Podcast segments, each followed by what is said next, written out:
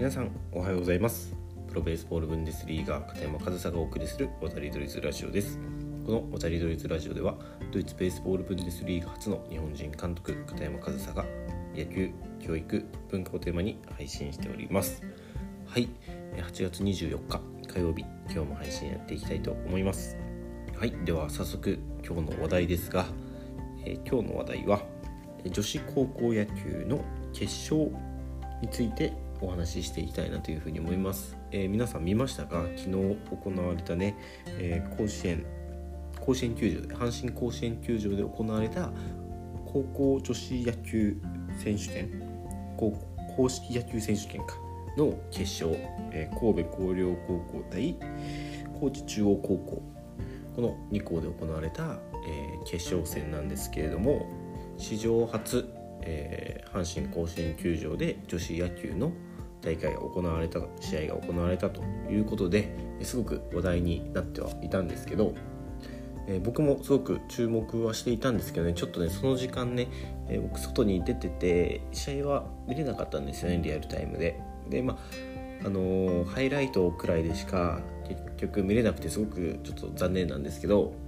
いややっぱりいいですね女子野球ね僕すごくあのその準決勝を、えしっかり見たんですよ2試合準決勝を、えー、確か1ヶ月前くらいにあったんですよね準決勝は、えー、その試合をですねちょっとたまたまたまたまって言ったらあれですけどあの見たんですよ。その時にねすごく女子野球を今までちゃんと見たことなかったんですけどすごくなんか面白いなっていうふうに思ってやっぱりその男子の方とはまた違った面白さがあるというかいや本当にもし見たことない方いたらねその野球好きででも女子野球は見たことないなっていう方がいたらね一回ね見てみてほしいなっていうふうに思います。僕もねもちろん知ってはいましたけどなんかちゃんと見たことなかったけど見てみたらすごく面白かったっていうのがもう僕の素直な感想ですので。でもしお時間あったらアーカイブが見れるのかな？あのバーチャル高校野球でそのネット配信で、えー、見れるはずなんですよね。ちょっとあの過去の放送がねあのアーカイブとして見れるかちょっと分かんないんですけどけどまああの YouTube とかでも昨日の試合のハイライトとかでもあるのでねぜひぜひ見ていただきたいなと思うんですけど何がそんなに面白いかっていうところですよね。まあ、こんだけね僕がねすごく高校野球面白い女子高校野球面白い面白いって言ってますけど何がそんなに魅力的なのかっていうと、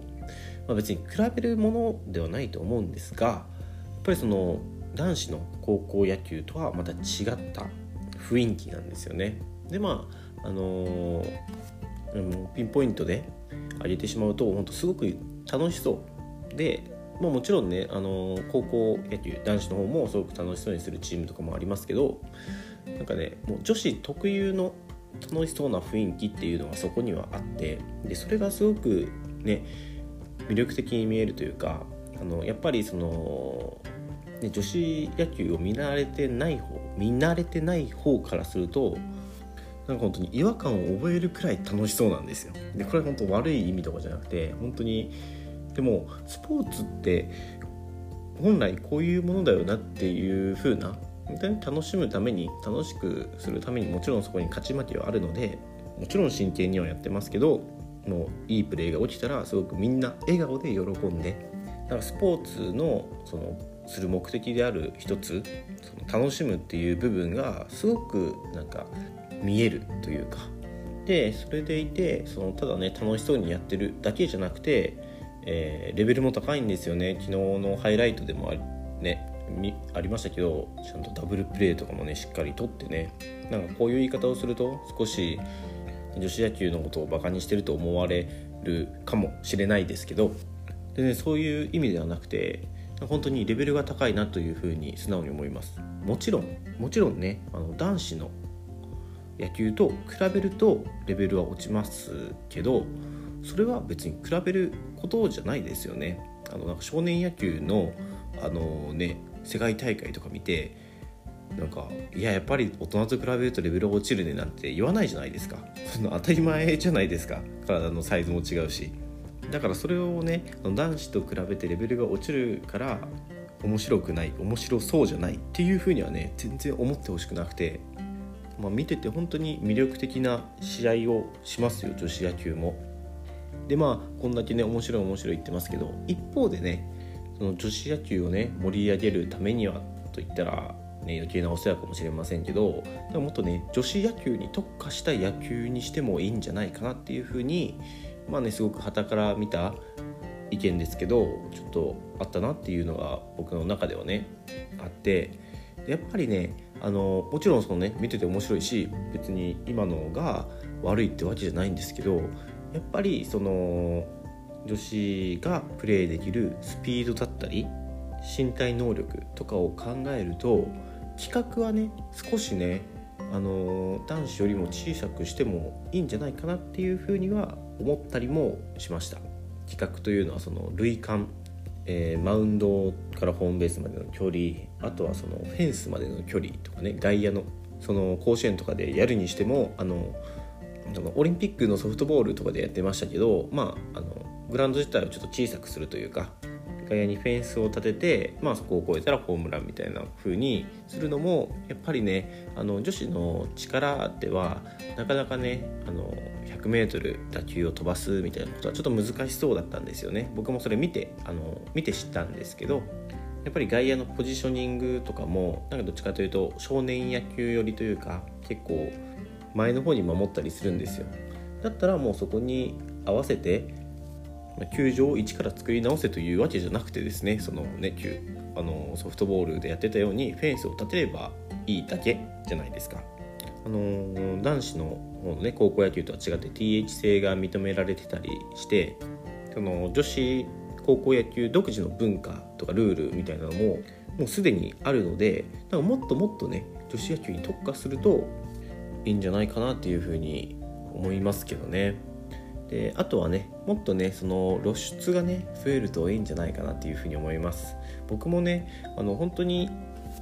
たまたま見ただけなんですよ。でたまたま見てすごく面白いと思った。だから注目もするしこうやって、えー、公共の場というか SNS とかでも面白いって言ったりするんですよね。僕はそのね準決勝があった日にたまたま一緒にいた方が見られてたから僕も一緒に見ただけなんですけどまあ、そその日にねその方と一緒にいなかったら多分見てなかったんですよ。なそんな風にねなんかたまたまでも目に入る機会があれば面白いなって思えるスポーツなのでもっとね人目につくようにしてもらいたいなっていう風に思いますね。そのね昨日の試合とかでも SNS とかでね見てるとねあの女子野球を広めようみたいなあのハッシュタグとかもあったりするんですよ。でそういうのをね女子野球選手とかも発信とかもしてて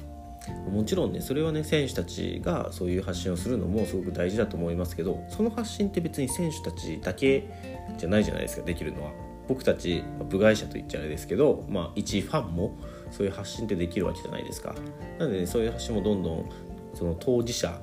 プレイヤー選手たちだけじゃなくて周りもしていくといいと思いますし、ね、そのメディアの方々そのね男子の甲子園はね連日毎試合ね1試合も逃さずね放送するのに女子野球の決勝はねね地上波ではなかったみたいじゃないですか、ね、そこをね放送してくれるとねよかったなっていうふうには思いますけどまあいろいろね事情あるんでしょうし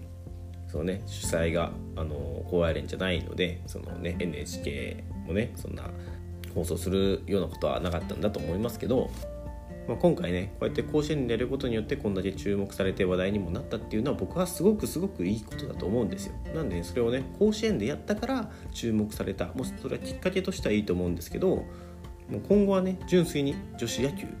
に注目してくれる人も増えるといいなというふうにも思います。はいということでね今日は昨日行われた高校女子野球高高校女子公式野球選手権大会の決勝が甲子園であったという話からその高校女子野球のね魅力みたいなことをね少し僕なりにお話しさせていただきました。もしね見たことない方いたらこれをきっかけにでもね少しだけあのね昨日の試合のハイライトだけとかでもね見ていただけるとねあのすごく面白いのでねおすすめです。ぜひぜひ見てみてください。はい、えー、今日も最後までお聴きいただきありがとうございました。片山和沙でした。